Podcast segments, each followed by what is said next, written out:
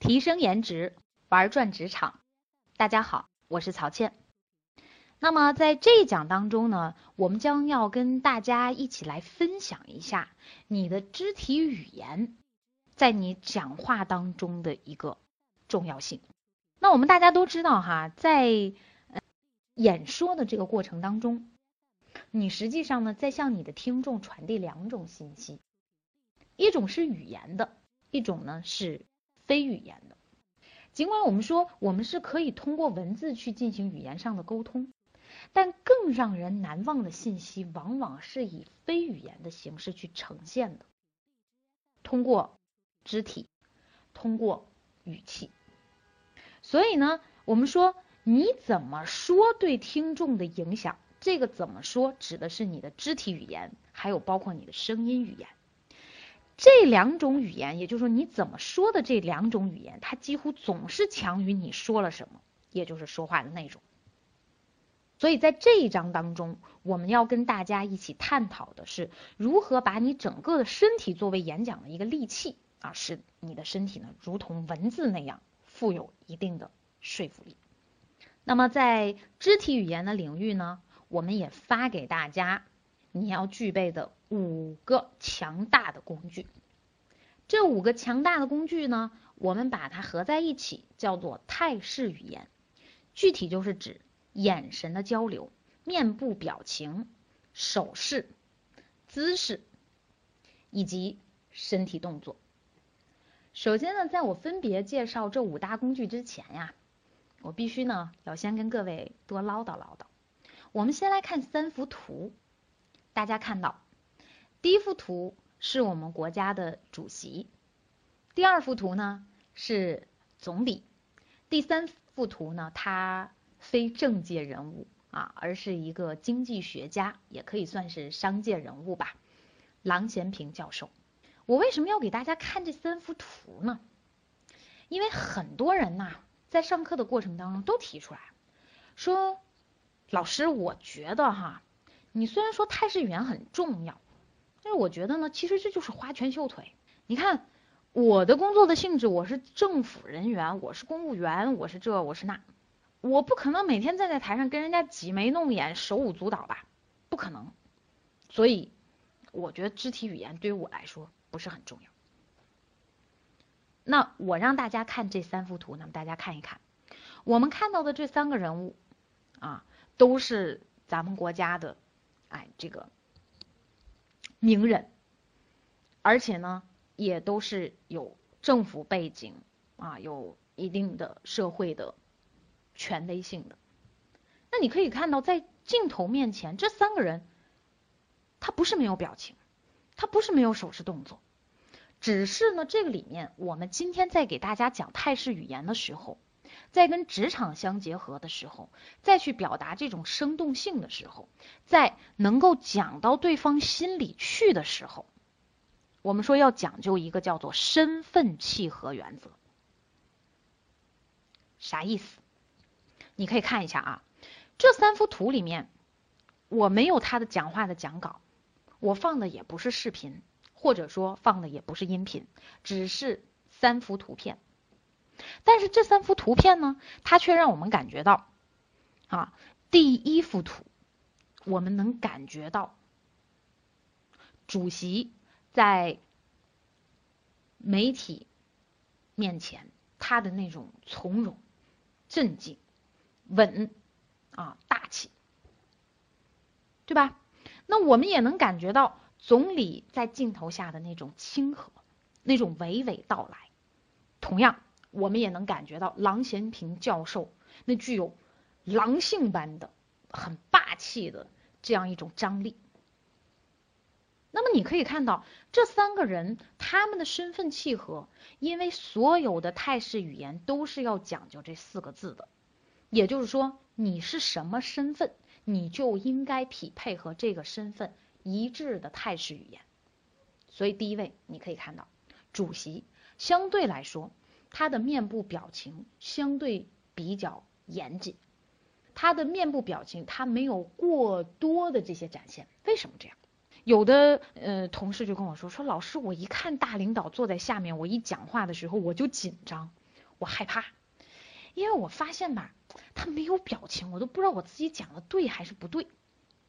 好，那我就问一问啊，你给领导做汇报，你汇报的时候，领导微微笑了一下，你怎么解读？别人讲的时候，领导很亲切的点头，你讲的时候面无表情，你又怎么解读？所以那个位置决定了领导他不能把过多的这种心事和心情表现出来。同样，主席也是一样，当面对各个国家的媒体，他在回答他们问题的时候，你觉得他能轻易的把我们真正的这种决定通过自己面部表情表现出来吗？那么明天可能见诸报端的，你不定外媒是怎么写的，对吧？所以这个时候我们就要要求，我们实际上要以一种严谨的态势语言去面对。所以你可以看到，主席的手势在这种大的场合里面，他的手势不是很繁杂，不是很多，但是每一个手势都透露出来一种稳健啊，一种坚定的力量。但是我同样也想要跟大家讲一下，我相信在去啊别国访问的时候，你们也一定见过啊他跟彭妈妈的一张照片。那那个时候呢，彭妈妈是坐在秋千上面，他站在旁边，你可以看到面带笑容，满眼的充满着关心与关爱。因为角色变了，所以他的态势语言也就变了。我相信这样大家是不是更好理解？那么同样，总理。从一个管理层的这个角度上来讲，一把手叫强势管理，那二把手呢？这个跟他搭班子的人呢，哎，他实际上就得有一种柔性管理，怀柔政策。那你不能俩都强势，俩都板着个面孔，是不是？所以呢，哎，我们看到总理通常给大家留下的印象都是很亲切的。啊，很亲和的。那你可以看到他的表情、笑容会更多一些，他的手势呢也会更柔和、更丰富一些。我们再来看第三幅郎咸平教授，因为他不是政界的人物，他是商界人物。那么他要表达自己的观点，他想让更多的人信服他。那么我们就说郎咸平教授他的这个手势动作啊，你可以看到是一种不遗余力的表达出自己对某一个观点的这种确信。对某一个事件的一种呼吁，这是演讲当中经常会出现的这个手势动作。那待会儿呢，我们还会跟大家细细的来剖析啊。但是我们也说，我相信听过郎咸平教授讲课的学员，你们一定会发现，因为郎咸平教授他是南方人，所以他从这个语气当中啊，还有他的语音语调上面来讲，你相对于来说。它不是一个啊，声音上让人感觉呃，就是听起来很磁性的这种嗓音，所以他通常都是在自己讲话时候的这个音量上啊，他去做一些着重的强调。他通常都是在自己的手势上让大家更信服。所以我们看到了演讲讲话都是要有态势语言的设计的。那么下面呢，我们就要跟大家逐一的来讲一讲啊，平时我们这一些五大方面注意些什么，怎么来练。好，那么下面呢，首先我们就来看一下有效的眼神交流。那我们知道眼神为什么被摆在最重要的位置？因为大家都说眼睛是心灵的窗户嘛，是吧？眼神的接触，它实际上是最重要的非语言工具，它是连接听众和演讲者的这样一个纽带。但是也有很多人跟我讲说，老师我不敢看那下面的人眼，是我紧张。那没关系，啊，那我告诉你，你上台之后呢，你可以做这样一件事情，我们叫做寻找友善的目光。那不可能，所有的人看着都让你感觉到很恐惧、很恐慌，对不对？所以呢，你上台的时候，你可以先找那个善意的、会微笑的、会对你点头的，这样你在讲话的时候呢，你也能放松很多，你能找到一种一对一私下沟通的那种舒适感，相对来说。但是我要提示一点，说，哎，你别人家和善，你就一直看着他哈，不要逮着一只羊薅毛，这样你把人家薅烦了，人家可能也就不看你了，你从而又紧张了。所以呢，我们要快速的学会过渡啊，但是呢，眼神交流里头是有这么一个技巧的。那么我们讲呢，说其实呢，呃，在演讲的这个过程当中，实际上每一个听众他都是希望有一种感觉就是被重视，他希望是你台上这个讲者，你是在跟他交流的。所以为什么眼神的沟通这么重要？你看现在国家领导人都提出来叫脱稿讲话，脱稿讲话其实就是让你呀去讲跟别人有联系的语言。不信你拿个稿子去读，你发现你读的是很流畅了，但你抬眼一看，下面真正在听的人又有多少呢？你不是在跟他交流，他为什么要看你呢？就像一句俗语讲的，你不看他，往往他也没有在看你。虽然可能你看他，他不一定在看你啊。那因此，我们大家就是要通过眼神的这种交流，去告诉听众你对他们是感兴趣的。那所以呢，眼睛在我们做这种公开时候的表达和沟通当中，它实际上是起到一个控制器的作用。你可以通过这个控制器去影响听众的注意力和专注的程度。那么，既然我们要把它当做一个控制器，那么我们就要知道，我们实际上呢，在看的这个过程里面，我们怎么来看？啊，我们这个当中呢，分为定式和动式。什么叫定式？定式其实就是看着一个人。你别每个人看的时候都蜻蜓点水般的看啊！我们其实就是说，你要看一个人，往往这个人要么就是开在开场里面，可能他会给你带来舒缓情绪的那个人，要不然的话就是这个项目的关键决策者，你一定要去跟他交流，因为我们说了，我们在公众演讲的这个过程当中，其实它讲究的是 personal speaking，就是个体交流。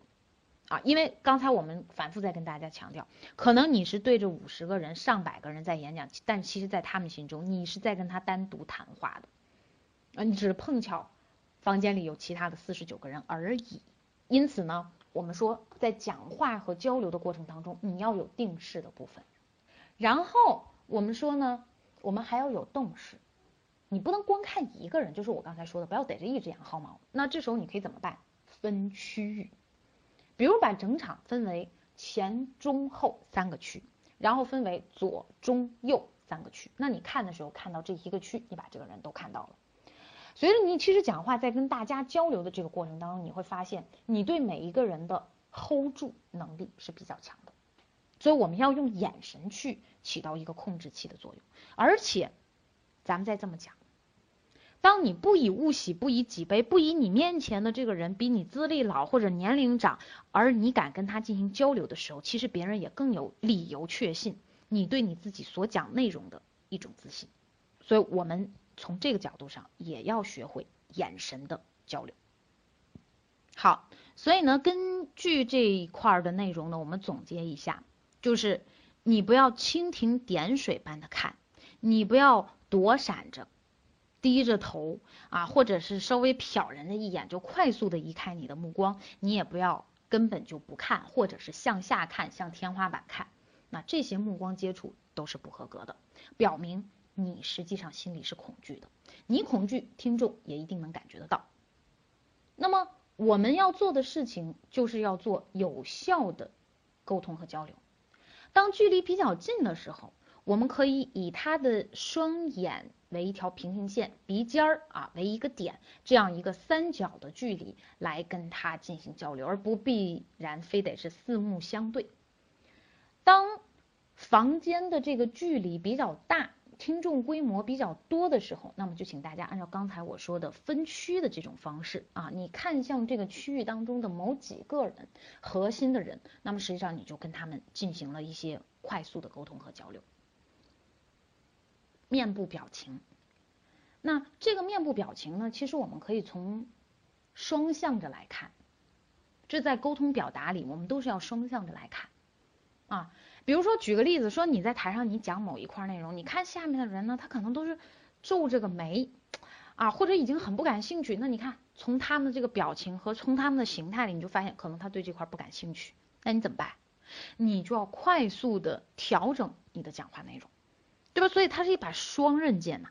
那如果是在沟通里面也是一样，是吧？你当你看到对方的这个面部表情出现一些信号的时候，那么我们也要去快速调整我们讲话的一些方式方法，或者是加快我们讲话的一些进程。比如你去找领导啊，谈事情。那么再有呢，我们说还有一个方面呢，是你要用你的面部表情在塑造和传递比你文字更深一层的含义，你要让对方去理解。这就是刚才我们说的，在风格啊和整个的这个气场的呃锤炼的这个过程当中，我们看到这三幅图当中，从主席啊到经济学家，那么他们的表情不同，其实他给我们的这种感知和感受也是不一样的。在实际授课的过程当中呢，我会发现很多人讲话实际上是没有表情的，啊，就是他自始至终就是那个样。那么这种呢，我建议你呢，可以通过表情的专门的训练和演练。比如说，你没事儿对着镜子，你练一下笑的不同阶段，哈，比如笑不露齿，那比如说啊笑呢露牙齿，再比如说大笑咧嘴笑，你去体验一下，包括笑跟眼睛结合了笑。啊，包括笑的已经眼睛眯上的笑，就是你去多练习自己的这个表情，然后在在你表情的这个训练完之后呢，你去拿一些内容去进行朗读。快乐的部分，你的情绪也要跟着一起快乐啊。那悲伤的部分呢，你的表情也要表现出悲伤和忧郁。如果你还做不到，你可以去看一看，比如一些电视剧。当中，人们在传递各种各样感情的时候，你看一下他的表情是什么样的。生气的时候、高兴的时候、兴奋的时候、发怒的时候，好，然后你去模仿，你去学习。总之，我们也会发现艺术是相通的。嗯，如果呢你在讲话的过程当中是抑扬顿挫的，你的表情也是很丰富的，你会发现这个人呢，嗯，他其实唱歌。啊，也是有音有调的。通常唱歌五音不全的人呢，可能在啊这个表现上面来讲，就是说话时候也会相对来说单一和单调一点啊，多媒体的手段也就不那么丰富了。所以很多东西呢，它都是相通的啊。我们练了一个，那么其他的呢，也可以得到很大的提升。好，第三个部分呢，我们来看一下手势。手势里面呢，我们会讲。三个部分，第一个部分我们来讲一下手势分区和情感之间的联系。咱们说手势动作呀，它其实是分成三个区域的，分为上、中、下。上区指胸腔以上，下区指腹腔以下。那么中间这段啊，也就是胸腔以下、腹腔以上，那么这就是中区。在我们做表达的过程当中，你会发现，通常谩骂对方、憎恶对方、讨厌对方的时候，我们的手势都是下区位手势。往下指。通常我们在演讲里面表达对一些事事情的希望、推进、鼓励，那么一般呢都是在上区。那么中区呢，一般就是我们在日常进行一些啊情绪来讲也比较和缓的一些表达和沟通里面用到的是比较多啊。所以你可以看到，首先手势呢在不同的区域里，它的情感表达色彩是不一样的。那么第二块我们要讲一下手势在应用的时候，它有两句口诀。第一句口诀叫做“能用臂不用掌”，什么意思？能用手臂去带动的，就不要只是用手掌啊，你要用大臂去带动手掌去做一些动作。比如说请某一个人，那你可以看到，我们就是大大方方的做出去，你的自己的这个哎，在台上的这种台风啊，这种礼仪啊，这种展现啊，哎，它就会变得不一样。第二句话我们叫做“能用掌不用指”。我们说，一般你看请的时候都是四指并拢，五指轻轻的靠近，是吧？你看所有礼仪当中讲到都是这个手位，我们很少看到说好三个指头收回来，然后啊或者叫三个指头和大拇指收回来，是吧？然后只用一个食指指着对方的这种指点江山式的这种讲话，那么其实它像一个锥子一样，非常让人心里不舒服。所以第二个手势动作当中记住啊这两句话，第三个。在手势使用的这个过程当中呢，我们说，因为手势它本身就是自己讲话的思想的一种延续，它能够更好的去强化你口头表达的这些意愿，而且呢，去鼓励听众进行参与。所以我们在表达的这个过程当中，你可以看到有很多人实际上讲话是没有手势的，他不知道怎么做。可是呢，我一般给别人做辅导的时候，我都不会去教手势，因为我认为。你心里有了手势，自然就会有。你心里没有的时候，即使我给你设计一个手势，你会发现它做出来那个状态也是不对的，它是错位的，它也不能很好的去补充和表达自己的意思和想法。那所以，我们这个手势在表达的过程当中，它是一种发自内心的。但是这个里面我们要跟大家讲为什么要有手势，这也就是我讲的手势当中的第三点。很多人都会紧张，呃，你知不知道哈？其实当人的这个呃自然界的这种能量守恒当中定律里面也讲到，说什么叫能量守恒？就能量不会无缘无故的就消失。那你看到我紧张站在台上。对不对？当你紧张的时候，你说我在没有手势，我就在那傻呆呆的站着，那你的能量怎么转化？那可能你就转成了流汗、发抖。但如果这时候呢，你去加上一些适当的这个手势，你可以看到哈，手势实际上呢，它也能有效的去消耗这些负能量，对不对？所以我很多时候我建议大家呢，你能够更自然的去移动你的身体，能够更自然的去做一些手势动作，那么实际上它也是一个很好的消除紧张的一个办法啊。这个呢是我们跟大家一起分享的手势这个部分。第四个方面，我们来跟大家讲一讲姿势啊，就是你的站在台上的站姿。那么这个站姿呢，我们说。以前啊，在二战结束之后呢，有有一张非常有名的这个图片，讲的是日本首相和美国的这个总统两个人合拍的。那你可以看到啊，首先欧美国家的人他身材是比较高大的，那么嗯，亚洲国家的人呢，他的身材是比较矮小的。但是更重要的一点是，因为在二战结束之后呢，日本它作为战败国。这个战败国的这个日本首相，他当时站的时候是两腿并拢，请大家脑补一下这个画面。然后他的手呢是相互交叉放在腹前。可是我们看美国的总统他是什么样呢？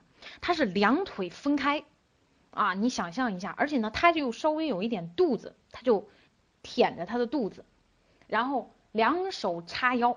这很像我们啊国家这个毛主席在天安门城楼上发言时候的那种站姿，非常的威风，头微微的扬着。你想象一下这两幅画面，是不是美国总统更加雄赳赳气昂昂？那我们其实想要跟大家分享的是什么？美国总统的这种站姿，占地面积比较大，手势动作比较开阔的这种叫做支配型身体语言。在讲话和演讲的过程当中，其实这样的身体语言更会让你的听众感觉到你身上的能量和对他的影响力啊，所以呢，我们就说啊，这样的这个手势动作，它是能够打动人心的。最后，我们要讲一下有力的这样的一些肢体语言啊，呃，然后去表现出你的领导力和权威。我们都知道，一个好的演说的这个姿势，它是需要全身协调的啊，这是一个人的信心呐、态度啊和精力水平的这样的一些指标来共同体现的一个结果啊。所以在这个过程当中呢，呃，我们说大家其实呢，平常你自己的这些肢体语言呢，你也要有一定的规范。那请大家平时练的时候呢，你就要从这样三个方面：第一。收腹。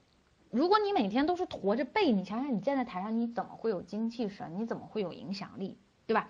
那如果你不能做到，那么请你每天靠墙五分钟，去让自己头正肩平腰挺臂垂腿直。